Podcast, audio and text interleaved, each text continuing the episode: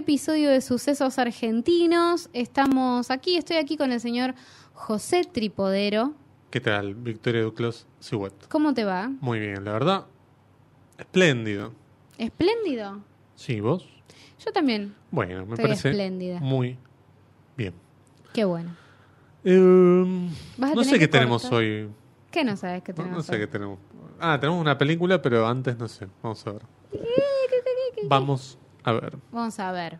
Em, primero tenemos que saludar a nuestros amigos de Bodega La Azul que nos acompañan semana tras semana. Bodegalazul.com o si no, en su cuenta de Instagram que es Bodega La Azul. ¿Sí? Exactamente. Así que un saludo muy grande a los amigos y amigas de Bodega La Azul. Ustedes también pueden ser amigos o amigues si se compran estos vinitos piolas. Claro, ¿No? sí. Bueno, damos vuelta a la página Sí, y hablemos de no sé qué. unos Yo- piola. ¿Vos qué viste? ¿Viste alguna película nueva? No, yo estuve con ganas de hacer una cobertura ayer. Ah, ¿Querés que la claro. Sí, por La favor. cuento, ya está, es una, Sí. es una pavadita. Eh, me fui ayer, día del- de la mujer eh, trabajadora, 8 de marzo, la, la concentración, hacía mm, bastante, o sea, la última vez que, que había ido había sido 2020. Te sacaron a balazo de goma casi. Y, mm, y ya me acuerdo que cuando fui era como, me, me parece que voy a pasar, pero tranqui porque hay un virus dando vueltas. O sea, ese Claro, momento era, ese momento claro. era. Todavía era época de De, mm, la COVID. me parece que está en China pasando algo. Todavía estábamos medio en esa instancia. Y algún cheto que, que volvía y lo tenía, dos personas. Bueno, nada, lo, lo cierto después en el medio obviamente alguna concentración hubo, pero fui el día de ayer con la eh, firme intención de cubrir... Perdón, ¿quién convocaba esto? Pará, no, no dije todavía quién No, no, pero dijiste qué. la manife- O sea, bueno, está bien, O no sea, la hablamos. manifestación del 8 de marzo es como, como quien convocaba. ¿Para qué te digo puntualmente a dónde iba? Dale, dale.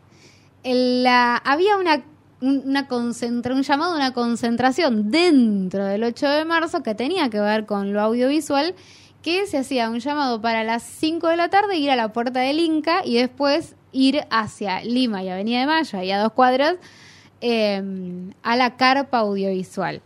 Esto lo, lo estaba convocando algo que era como el encuentro eh, audiovisual eh, federal, transfeminista, uno que, que hicieron ahora un segundo encuentro después de el año pasado habían hecho un primer encuentro audiovisual y demás.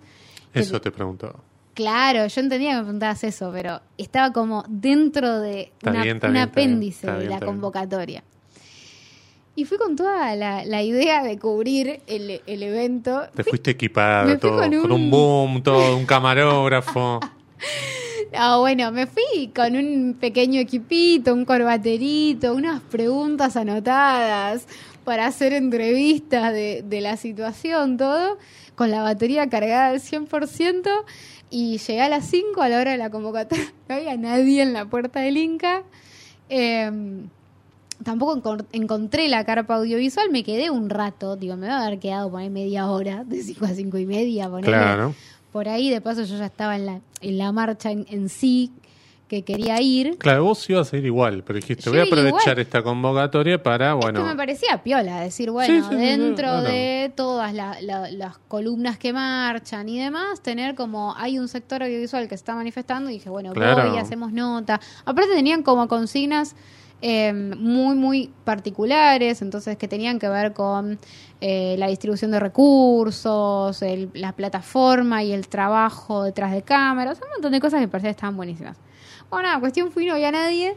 eh, y pasa que vos sos muy puntual también. pero pará, yo te hago una pregunta, porque claro, lo, lo pongo sobre la mesa, porque después yo me fui, eh, porque, paréntesis, me costó un montón estar en una, en una concentración de mucha cantidad de gente, como me ponía un poco nerviosa por momentos, así que, bueno, estuve ahí un ratito y me fui.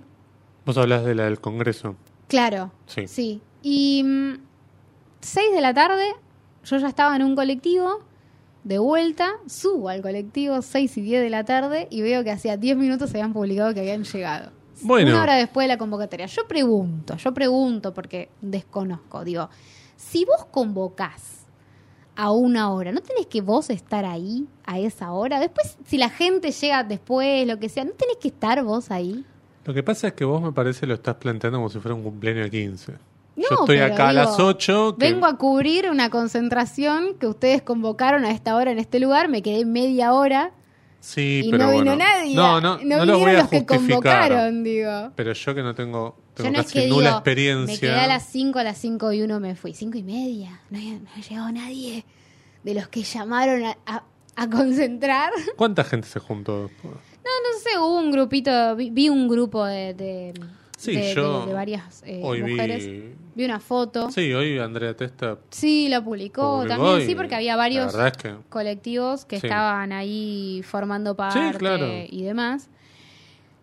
Pero bueno, no sé, como que me quedé con las ganas de cubrirlo. Yo creo que no hay mucha futuro. puntualidad en las marchas, o en las convocatorias de este tipo así populares, de bueno, vamos a marchar por algo. Pero yo te, yo te digo algo. no te estoy Está diciendo que bien. vos No, hiciste no, mal, pero es hiciste que a mí me bien. parece que al revés. Confiada, claro. Porque digo, no es la primera marcha a la que voy igual, esto ya de, de, No, ya de base lo No, si aclaramos, porque si no me van a venir a planear la- las marchas.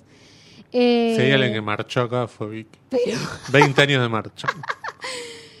pero bueno, no sé, a ver, digo, la concentración en el Congreso era a las 5, vos vas a las 4 y media y ya hay gente, digo, no es que no. Ahora, esta era a las 5 y a las 6 llegaron. ¿Cómo voy Bueno, a hacer pero- para ir a cubrir y hacerles nota? Aparte no pusieron nada en las, en, en las redes sociales, como de bueno, a las 6, no sé, algo.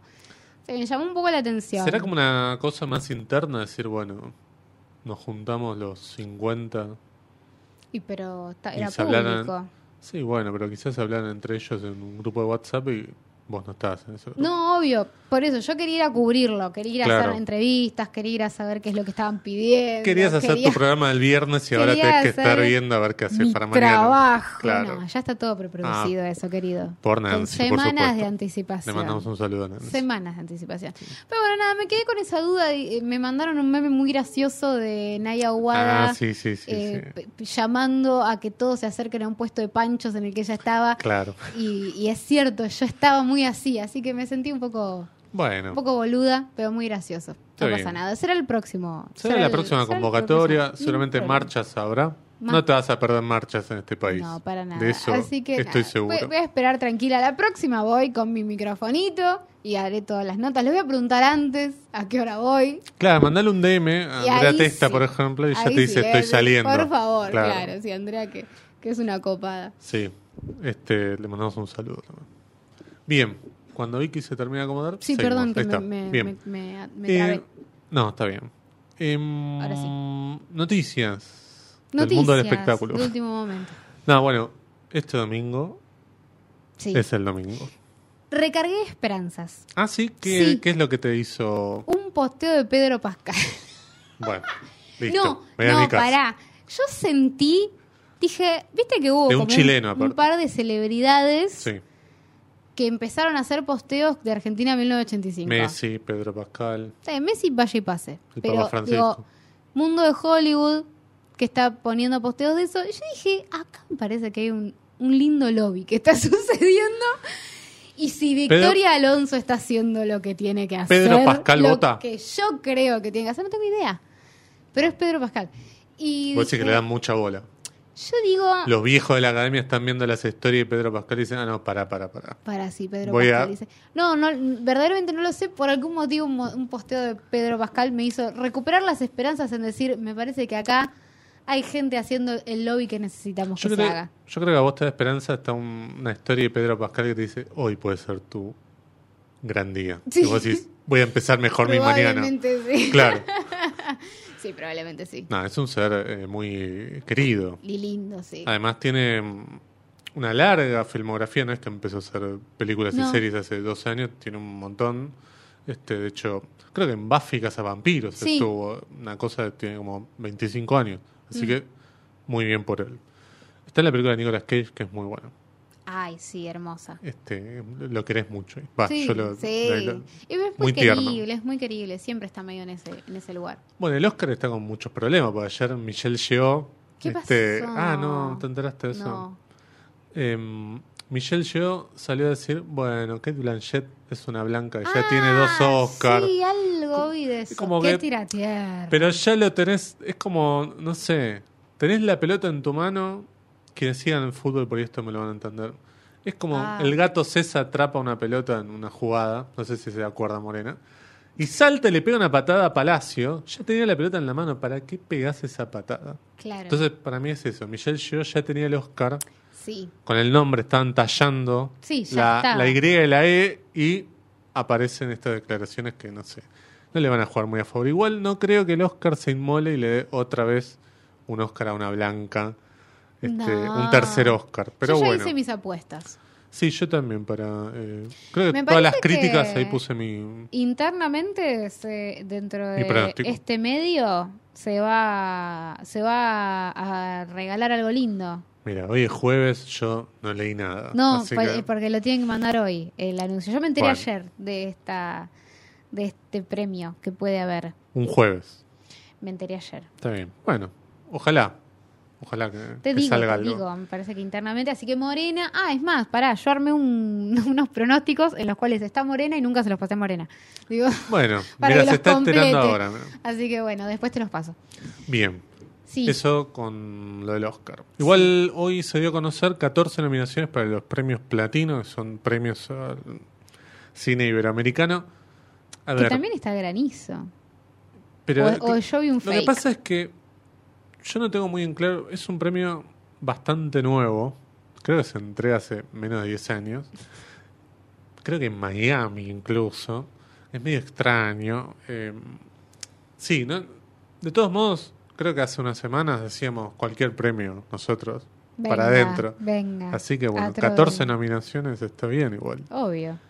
Qué sé yo. Este, no sé cuándo son. Ni me enteré que existían esos premios. No, sí, que a se ver. daban. No, No los voy a ver. no creo que nadie los pase igual. No, no. Este, Son como los globos de oro del año pasado, ¿viste? Que Sí, te enteraste al otro día. eso. Terminé viéndolo por un streaming de dos personas que Pero- ni idea. Pero ni siquiera creo que había un streaming onda. Entrá a la de hecho, cuenta de estos YouTube de los Golden eran- Globes. Eran unos chicos que estaban entrando un montón de páginas piratas y retransmitían por Twitch. Pero eso eran los de este año.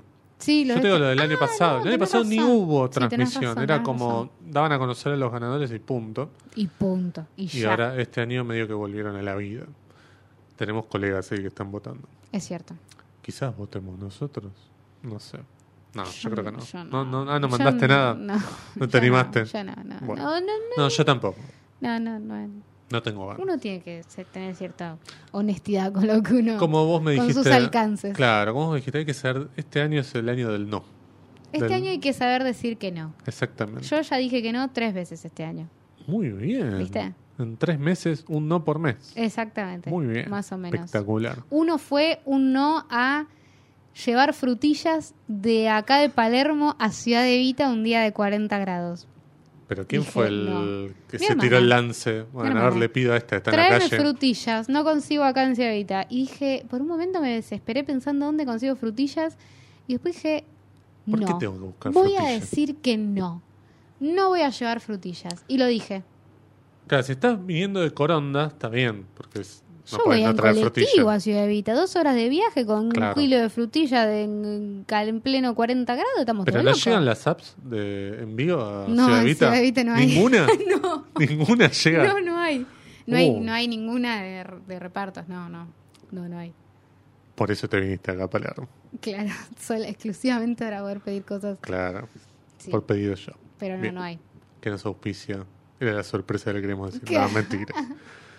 Em, después la otra noticia es que desde el día de ayer, o sea, mañana sería antes de ayer, si lo estás escuchando el viernes, se Y subió, ¿Y si lo estás escuchando el sábado? si lo estás escuchando dentro de un año, ¿no? Claro. pero dentro de un año, no sé. Se subió el método Tangalanga a Star Plus, Es así cierto. que este, ahí es como una segunda vida para esta película muy linda de Mateo Bravo. Bendeschi. Bravo. Así que, le vaya este, muy lindo. Ojalá, ojalá que la dejen ahí este, en primer plano y no la pongan ahí como, bueno, escondiéndola, como hacen con algunas cosas. Sí, señor. Muy bien, y ahora vamos a hacer algo que no hicimos, Nunca. porque Vicky dice los trailers son para este, afeminados. No, Yo no miro. no, no. Y este, vamos a ver el tráiler de Yo no lo vi. Claro, pero el otro sí lo dijiste. Vamos No, a ver no. el tráiler de la nueva película de Damián Cifrón, que Vicky dijo, la vamos a hacer igual a pesar de que este, no tenga nada que ver con Argentina. Pero pará, estás tirando todo. Pará, pará, pará, pará, pará. Nuestro retorno. Pará, yo me voy a Girala, no entiendo por qué no girás la porque yo la quiero ver también. Ah, bueno. Vení Bueno. vos para acá. Bueno, pará, ahora voy. Yo pará. soy la que no la vi. Espera, vos dale play y yo me muevo. Pero no sé si te puedes venir hasta acá, ¿eh? No, no, hasta ahí, hasta ahí, mirá, hasta acá. Hasta ¿Llegás acá, hasta acá, hasta acá, sí, hasta acá, hasta acá, hasta acá, hasta acá, yo. Ahí está, ahí está. Bueno. Bueno, por lo menos tenemos micrófono, no como otros podcasts. Bien, Bueno. dale nomás. Fuegos artificiales. Una película de Damián Cifrón.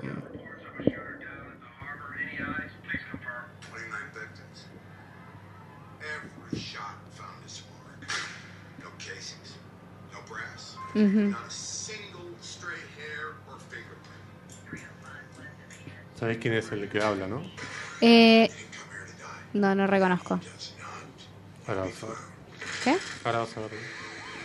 Igual me perdí un poco, ¿eh? Por eso no veo trailers. Ah, mira. I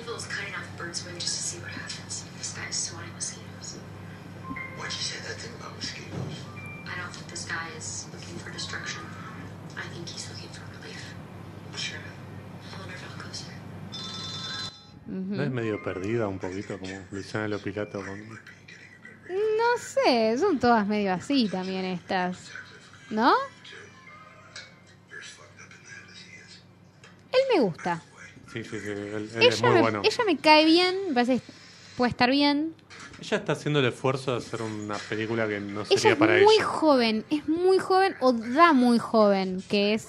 Shailene Woodley, ¿no? Eso de los productores de Memento, no sé qué, no, no Claro.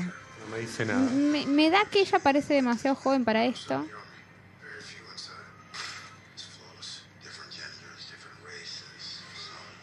¿Cuánto dura este. Why? Nunca más te muestro un trailer. No, no. Por favor, hagamos esto más seguido. Hay que ver...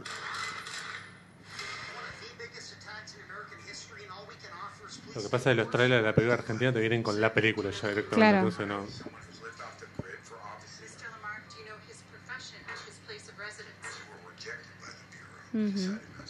Te estaría explicando el 80% de la película, el tráiler, pero bueno. Sí, es bastante... Pero esto pasa siempre igual con los trailers. Sí, Te sí, dan sí, un sí. poco de un poco del planteamiento, un poquito del nudo, un poquito del desenlace. Claro. Ben Mendelssohn, no me acordaba el nombre. Me gusta, me gusta mucho. Él. Bueno, no sé. Misántropo. ¿Qué pasó? ¿No gustó el tráiler? Sí, sí, gustó. A mí me, me Ah, había me gustado. Está bien. No, no, no, está bien. No. Para mí, a ver, hay varias cosas. Primero, un tráiler no es una película. Eso No, hay que bueno, aclararlo. eso ni hablar. Sobre todo porque hay un montón de casos de películas de que vos ves los trailers y cuando ves la película hay un montón de planos que no están. Eso es porque lo, lo edita, lo monta otra gente, no lo monta el director. Y la ni nadie. lógica también, la lógica de tener momentos y reacciones creados exclusivamente para el tráiler que no Claro, necesariamente exacto. tiene que ver con momentos eh, dramáticos y reacciones dramáticas en ese orden eh, que, No, que porque después en el corte final ese plano no iba, no sé qué. Uno de los casos que yo me acuerdo, así como que, que tengo en la memoria en este momento, es el de Era en Hollywood. En el tráiler aparece, no sé si te la acordás, la niña actriz que... no la niña actriz que tiene un par de escenas con DiCaprio en la película. Sí. En el tráiler hay una escena de ella hablando por teléfono con DiCaprio. Y ese, ese momento no está en la película. Ni un momento, no es que no está el plano, no está ni la escena, no existe esa escena. Seguramente después Tarantino la cortó. Pero hay un montón de casos de. Bueno, está este caso de. ¿cuál, ¿Qué película era? Yesterday. Sí, que hay. Ana de Armas aquí que la hay como cortaron. planos de Ana de Armas, después la subtrama de Ana de Armas Claro. no está. Y un par de huevones. Hicieron un juicio. y- sí, Lo peor es que lo ganaron. Sí. O por lo menos. Pasa Yo que creo que no lo van a cobrar no- nunca, pero. Claro, bueno. no, no sé si es que lo ganaron o, ta- o tampoco es que lo ganó la empresa, porque hay como una cosa rara ahí. Ya que haya llegado a juicio semejante Sí, hablar. O sea, pavada. se dio lugar a eso, se entendió que el, el tráiler promete algo, Sí, sí, es, sí. Un, es un discurso comercial, bla, bla, bla, bla, bla. Después, no es que ellos van a cobrar la millonada que No. pidieron. Esa es la parte que... No deberían cobrar nada. No, para mí Deberían tampoco. Mí pagarle a los deberían- abogados al. Le deberían Mirá lo que te digo, los a los 3 estudios. dólares, los 3 dólares que gastaron en alquilar la película, porque encima la alquilaron la película. Claro, no es que la compraron. No, y no la fueron a ver al cine, nada. O sea, digo, compraron, eh, alquilaron Una por 3 experiencia. dólares. Bueno, le deberían devolver los 3 dólares y que después paguen Claro. los abogados de ellos con, con la suya. Claro, exacto. Y después, lo que me deja este tráiler, un par de cosas que están buenas. No se puede ver la, la mano autoral por más que muchos hagan fuerza No, y se frunzan no, y no, digan, no, no, no. acá no, no se ve casi nada de Cifrón. No. Si hubiera algo de él, lo vamos a ver exclusivamente en la película y en algún alguna construcción de algún momento, de algún diálogo, de Cuando algo. que ella uno se tira diga, al agua ajá. por lo del fondo del mar, pero es como, No, es una vamos, pelotudez. por Perdón, favor. esa conexión Sí, es una no, es una pelotudez. pelotudez, pero la leí. ¿No la- la leí, leíste? la Ah. Este, sí, es una pelotudez no, igual. eh. Conectar así es una boludez, no. Y después lo otro que, me, que sí me gustó es que los planos aéreos parecen de planos aéreos de películas de otra época. No tenés planos dron. Son como planos de una cámara apoyada. o Por lo Mm. menos un plano de helicóptero. Eso me gustó. Después parece ser un thriller. eh, Hecho y derecho, sí, punto. este, pero que está muy bien. Ojalá esté buena. Ojalá esté bueno. Sí, esté así buena, que bueno. buena. No sé cuándo si sale la vamos a cubrir o no. Ahora en unos meses, En mayo. en mayo no Sí, salía. el 4 de mayo. Y bueno, Vamos al cine, llevamos tu corbatero que llevaste ayer y hacemos el episodio en vivo mientras estamos viendo. ay, por favor, sí. Sería Sí, espectacular. Sí, sí. sí. Este, o podemos hablar con la gente de Diamond. ¿eh? Estoy haciendo preproducción que no debería ser al aire. Está bien. Y que nos den unas entradas. ¿Unas entradas para qué? Para una premiere, por ejemplo. ¿No estaría bueno? Yo creo que eh, estoy in, te lo digo. No sé, ponele- ahora. Porque a mí ya me estuvieron mandando cosas. Bueno, ahí está. Escríbanle a Vicky, que ella es la que este, corta el Pero bacalao. bueno, no, no sé vos, si querés, No, no, yo no te. A mí ni. Mira, vamos a decir todo total. Yo estaba buscando el tráiler y ella me dice: Ah, ¿no te llegó el mail? No. A ella ya le habían mandado por mail de Diamond. A mí no me mandaron nada. Yo la estaba buscando acá. Casi en ocru lo tengo que estar poniendo el tráiler. Eh, Ya, ya te lo Así van a que, mandar. ya te lo van a este, no, no, nunca me mandan nada.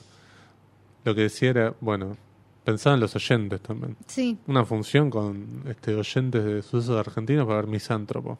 Me gusta. Estaría. Me gusta mucho, sí. Ojalá. Igual aclaremos. Estaría, pues ya veo que alguno por ahí te escribe, este, quiero participar, no tenemos nada. Es- Son No, solamente no tenemos deseos. nada, son deseos. Deseos, pero estaría bueno. Así que ahora cuando terminamos, Vicky se pone a escribir el mail.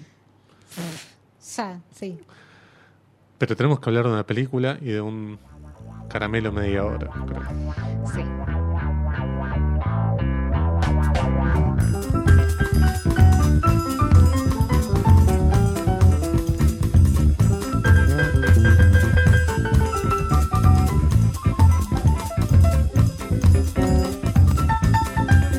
Bien.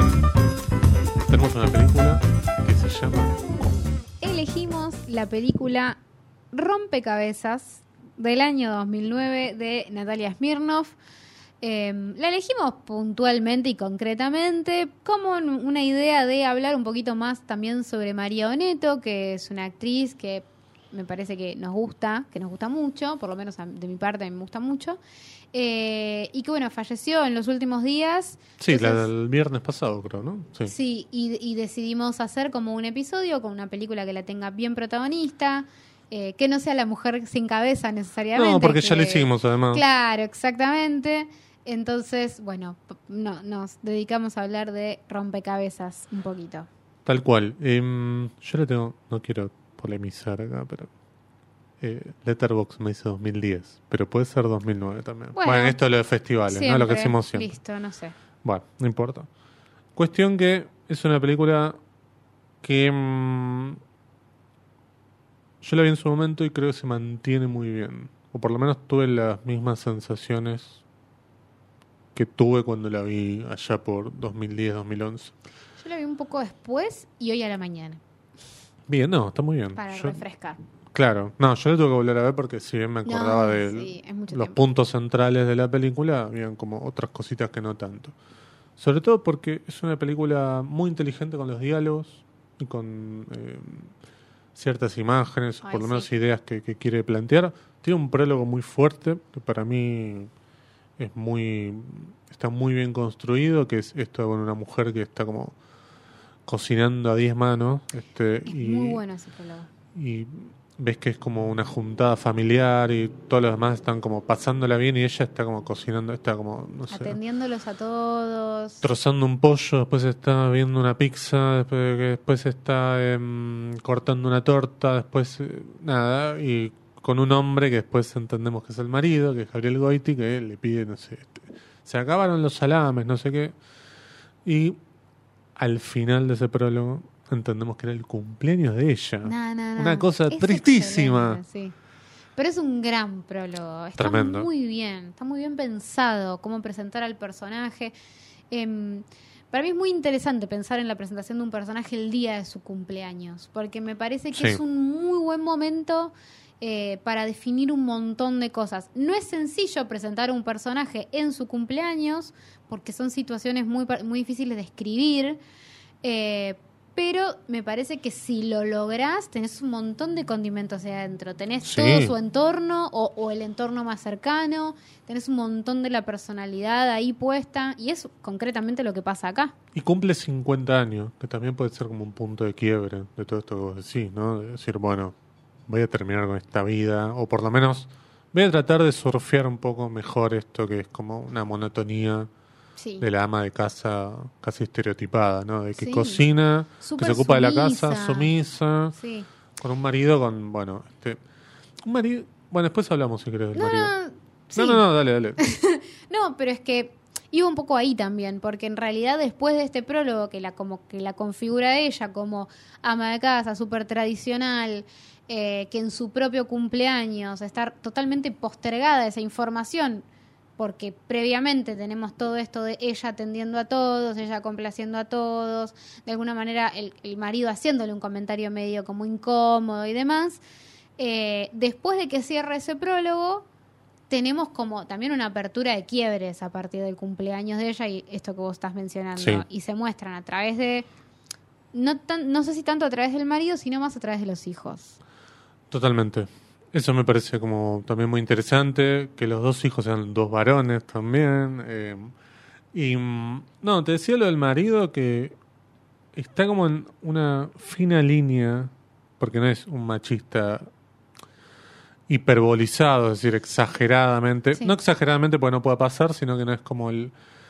No, No, no se lo fueron a plantea la una violencia, no Claro. fueron a la violencia llana, Ni a la caricatura, gruesa, digamos. claro, de decir eh, vamos con lo que lógicamente es cruel o que le pega, que le abusa, cosas que por supuesto pasan. y- No, ni hablar, pero digamos como que la película encontró un perfil de machista que me parece Micromachismo, hacer, interesante, o sea. pero es que es como muy dominante. Sí, O sea, claro. es muy dominante él en su personalidad y sin necesidad de, eh, no sé, levantarle la mano, igualmente encuentra momentos en donde como mantenerla a ella más abajo de él, pisarle un poquito la cabeza. Digo, para mí la escena, a ella le regalan un rompecabezas, justamente este empieza a ser como una especie de que me parece muy hermoso esta idea Sí, de claro. que un rompecabezas sea como lo que despierta en ella un deseo. Eso me Sí. parece hermoso. Claro. Que en general siempre está por delante lo romántico para expresar el deseo. Y acá está en otro lado. Puesto. Sí, simbólicamente también lo que significa eso, ¿no? Unir Sí, piezas, de empezar a construir algo nuevo. Y la actividad como una introspección también, Sí. como no, no es una actividad para mostrar, es una actividad para reflexionar. Claro. Eh, me parece muy lindo eso y a partir de que le regalan un rompecabezas, ella se da cuenta que le gusta y quiere, por ejemplo, comprar más, ¿no? Sí. Y cuando están comprando más, el marido como que le dice, bueno, dos rompecabezas te vas a comprar. No, bueno, me distraigo. Sí, te, te- todo el día estuviste distraída por comprarte este rompecabezas. O sea, como una cosa, y ella dice, bueno, los dejo, y ahí se te rompe el corazón. No, pero él le da la culpa. Lleva uno, Claro. lleva uno. Y bueno, lleva uno. Entonces vos ahí decís, ya empezás a construir una idea de dominación, de, de, de, de, de- de un machismo y de una dominación de él que no está buena, que es muy agresiva, pero es muy agresiva desde otro lugar. Sí. Desde otro lugar, totalmente distinto, que es como erosionar la personalidad de ella y que está al servicio de él y punto. Totalmente. No es que no es amoroso, pero es amoroso en tanto y en cuanto esté dentro del esquema que a él le convenga. Exactamente. Digamos, eh, dentro de una normalidad que no se le escape, digamos. Exacto, total. Ella cuando va a comprar otro rompecabezas va a un local exclusivamente de esto. No sé si sigue existiendo ese local, creo que no. Y, mm, y ahí encuentra lo que va a disparar, digamos, lo- el cambio Ah, más sí. grande de su vida, que es, bueno, un aviso donde alguien pide, este, solicita un compañero para un torneo, ¿no? Y ahí ella, bueno, medio como temerosa. Me parece muy lindo lo del mail, este, esto de ir a un locutorio y este, no tener ni idea cómo se manda un mail o qué es un mail. Y, mm, no, pero ah, volviendo un poco a esto lo del micromachismo o este machismo medio como invisibilizado, pero que de todos modos está presente. Sí. Ya en el prólogo está, cuando a ella se le cae un Sí. plato le pasa cerca a él y él, y él- él tira como un chiste diciéndole este, algo así como, si me querés, eh, si me querés pegar, vas a tener que Apunta apuntar mejor. Que él se lo dice gracioso. Y ella le contesta algo, lo cual también te da una pauta de que no es una sumisión de telenovela, Sí. de que agacha la cabeza y sigue, sino que le contesta, y mirá que estuve practicando. Pero con esa voz que tenía Sí. Marioneto, ¿no? Como Sí, muy este finita, casi para Sí. adentro, ¿no? Y ahí él tiene una cara que no está tan buena. No, Como- totalmente. Es como, ¿cómo me va a contestar esta hija de Claro, puta? no le dice eso, pero la cara de alguna manera lo que te dice es, él te hace el chiste de, gorda, ¿cómo me vas a hacer eso? Me quiere matar. bla, Para bla". toda la gente, Para además. todos los demás, pero tampoco me causa gracia que vos me vengas a hacer ese chiste a mí. Claro, no me parece exactamente. gracioso. Exactamente. Entonces es como esas, esas eh, pequeñas violencias que hay dentro de contextos eh, que no tienen grandes violencias. Entonces Totalmente. son como muy particulares, muy específicas, la familia funciona, van todo para el mismo lado, comparten momentos lindos, pero verdaderamente está toda, en los cimientos hay como una violencia. Sí. Y es lo que también le impide a ella eh, avanzar un poco más cuando conoce a este hombre que es completamente lo opuesto a su marido. Lo opuesto también en un sentido de clase social, porque es un tipo medio millonario. Sí, medio Personaje- millonario. bueno, Medio millonario. este pasa que estaba viendo con un ojo. ¿no? Sí, Entonces sí, cuando sí, abrí los dos dije, ah, Arturo Goetz, mirá, Arturo- millonario del todo. Que vive acá en Capital, ellos Después viven de en haberse Tordera. robado unas escuelas. Claro, mira, claro, ¿viste? Vos tenés que salir a afanar escuela. Claro, ahí tenemos como el eh, Arturo Goetz eh, Multiverse, ¿no? Exactamente. Este, afana un par de escuelas y ahora, mira, este, Mirá cómo está. hobby armando rompecabezas, bueno. Entonces, nada, y él tiene como una casa espectacular, tiene una empleada. Sí. Esos momentitos con la empleada me parece también Ah, muy, sí, muy son lindos, en los que ella trata medio como empatizar, pero tampoco de manera tan explícita. Em, y claro, ella vive en Temperley, en Turdera. eh, como, bueno, se tiene que tomar un colectivo, pues se tiene que tomar un, no sé, un bondi.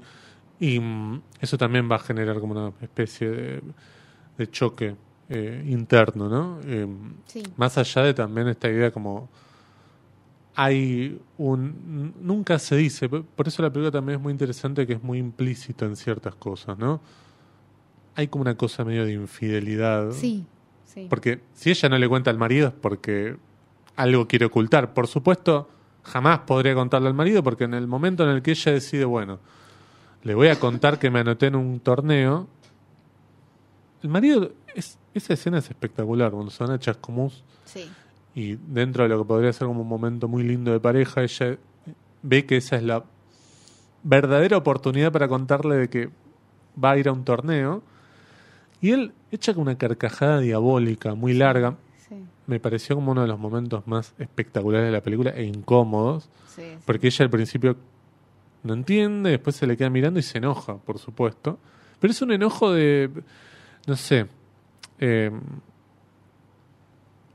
me acuerdo mi mamá cuando se enoja, ahora no tanto, pero cuando se enojaba, no te decía estoy enojada, se queda callada y vos te dabas cuenta que estaba enojada. Claro, claro. ¿Qué es peor que el, Claro. un- qué es peor que un grito o es peor que Sí, sí, decirte sí. estoy no muy tengo enojada? nada que decirte. Vos Claro. ya sabés qué es lo que acabas de Claro, hacer. exacto. Este, pero es tremendo lo que hace él.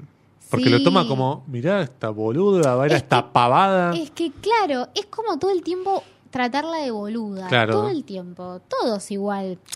Los que- hijos un poco menos, pero los hijos están en cualquiera. Son Sí. más jóvenes, qué sé yo. Igual no los algo- excusa, pero bueno. No, no, pero pasa algo, para mí pasan dos cosas con los hijos. Una, que me parece súper interesante, que tiene que ver con esta idea como que hay uno como que se va a ir y empieza a experimentar con la comida. Que eso me parece. Por muy- culpa de la hija de puta de la novia también. de la novia. Claro. Claro, pero me encanta eso porque te muestran en todo el prólogo como todas las cosas que ella puede preparar y cómo la elogian a ella por su trabajo en la cocina y ella y su familia que les hace de comer y les hace cosas ricas y de repente como que a uno de los hijos medio que no le interesa tanto ya lo que ella tiene para ofrecerle y no tiene otra cosa que ofrecerle. No, porque la O sea, novia es como- vegana, la lleva, al- Claro. la lleva él al veganismo. Y de repente es como, ya no, no, y entonces ¿qué hago para él? ¿Viste? Y si ya no tengo nada más que hacer para él, tampoco tengo nada más que hacer para el otro. No sirvo. Mi marido no tampoco, ¿qué hago? Entonces me parece como que aparece en ese momento bisagra este, este como este deseo.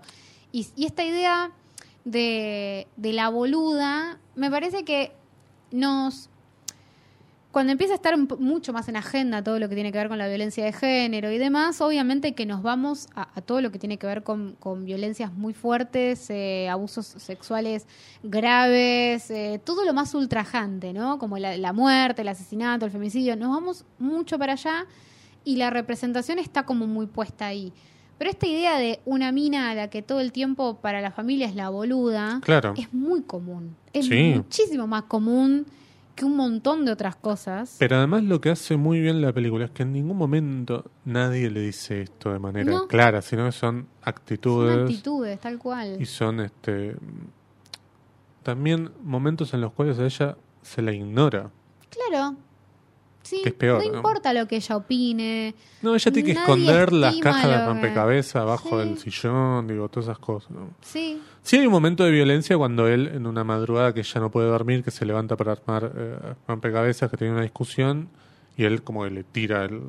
sí, sí. Igual esa igual es- ese momento lo estás esperando toda la película, digamos, ¿no? Es como va a pasar. Sí. Ya sabemos que esto Claro. va a pasar.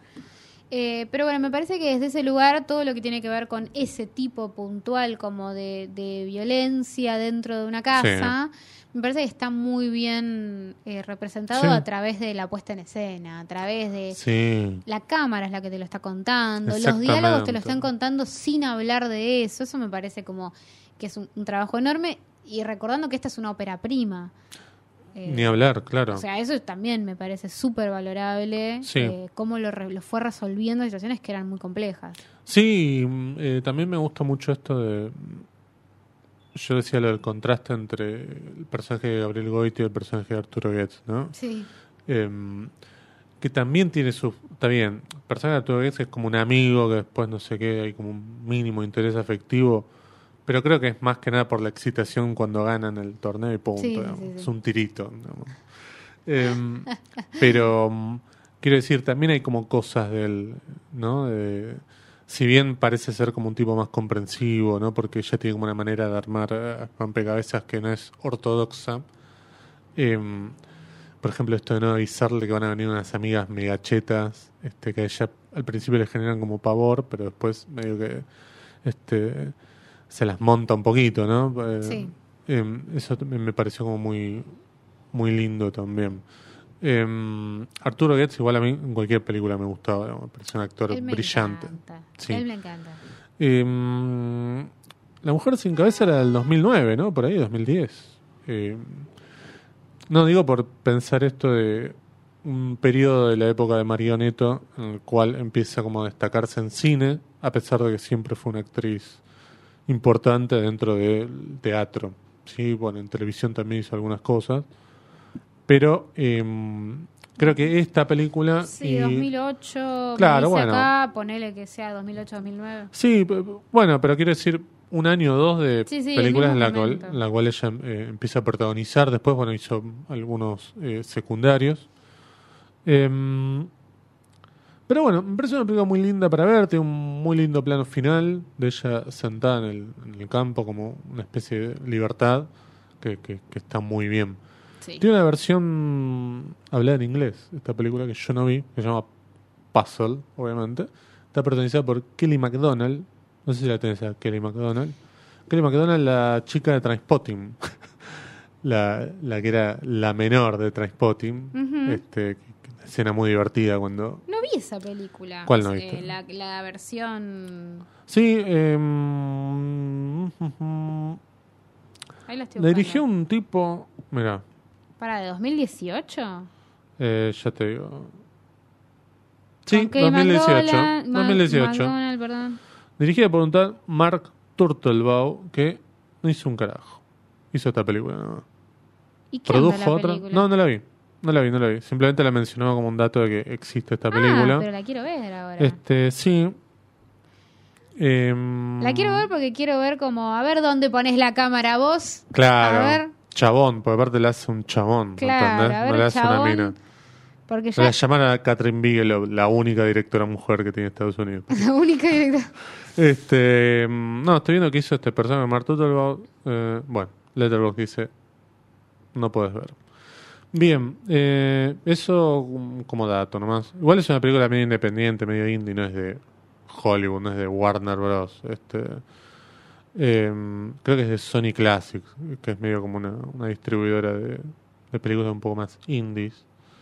Estoy viendo Mark Turtelbaum. Bueno, ya por lo pronto es más larga, dura 103 minutos. Em, así que me quedo con la película argentina, por supuesto. A pesar de que no vi la otra. Cla- No, no, por supuesto. Igual tengo. mi- Mira. La apo- quiero ver igual, sí. En este momento apostaría que probablemente sea mejor la de Natalia Smirnov. En este momento Ah, apostaría eso. ¿qué Como- dice Wikipedia? por ejemplo? No, nada, estaba buscando a ver si tenía. No, que en realidad quería ver si la página de Wikipedia decía que estaba basada en una película. Ah, no dice un carajo. Y lo dice, sí, sí, lo dice. No, igual en, en el póster lo dice. ¿eh? Dice basada en la película argentina del mismo nombre del año 2010. Ah, ahí tenés tu data. Eh, y nada más. Pero me causa me causa gracia. Así que Por bueno. ahora apuesto a, a la de Natalia Smirnoff. Igual estoy seguro que esta película se puede ver más fácil que la, que la versión original. Porque la Sí, versión original la buscamos muy en Cinear, no está. En No. YouTube no está, está en Ocro. Eh, tienen que hacer un camino medio oblicuo para, para entrar en Ocro, pero está ahí. Bien, hasta aquí llegamos. Basta. Basta por hoy. Saludo a la gente de Telegram. Saludo. Eh, por favor, fue potencial lo de la película de, Hacete cargo. No, Vas hacete tener cargo vos que tenés el, que vos tenés el 100 teléfono entradas. directo. Como siete. No 100 somos dije. siete. Dijiste 100. siete. Somos más. 100 entradas. No dije 7. Y no somos 100. Somos 133. 133. Bueno, bueno, ponele 33 falten. No, igual no es para todos. Yo había dicho, bueno, para hacer un Bueno, sorteo. vas a tener que comprar 100 entradas. No, no voy a fíjate. comprar nada. Vos Con- tenés, con tu vos tenés el mail directo de José Diamond, ¿eh? este, así que ahora, Mentira. Este, bueno, nada, saludos a Cristian Ponce que está en el Brasil, ¿eh? Sí. que me dijo, eh, espero que esté bueno el método Tangalanga si ¿Y no te hago la cruz. final? No sé, espero que lo haya visto Mateo Vendeschi, ver cómo hablan de su película, digamos, otros colegas. No, ¿qué? ¿Qué? No. Este, no, le mandamos un saludo muy grande a Cristian Ponce. Cristian. Por supuesto. Esperemos que termine esa película linda en Brasil. ¿eh? Sí. Que se traiga algunos garotos. Sí. La golosina algo, hablamos, no, lo- no este, señores garotos, ¿no? Sí, se creía, ¿no? Sí, claro. Este, Basta, che, nos tenemos que ir. bueno, pero nada, saludar a Morena que nos estuvo operando y aguantando del otro lado hoy. Este, como mentira, no operó nada. Eso dijiste, no. Este, Está esperando que terminemos para hacer su ah, trabajo. Ya hizo su trabajo, tiene todo copiado, mirá, está todo ahí. Tiene que- no, tiene que apagar y listo. prender, bueno, prender. este, saludo a Diego González que está con, la, está con la gripe, está durmiendo con la gripe en este momento. Exactamente. Pero por culpa de él, ¿no? Este, Total y pura responsabilidad de él. culpa de él. pero Hombre grande, 50 años y no sabe todavía cómo se maneja una gripe. Bueno, Dale. muchas gracias Victoria Duclos. No, gracias a vos, José Tripodero. Chau.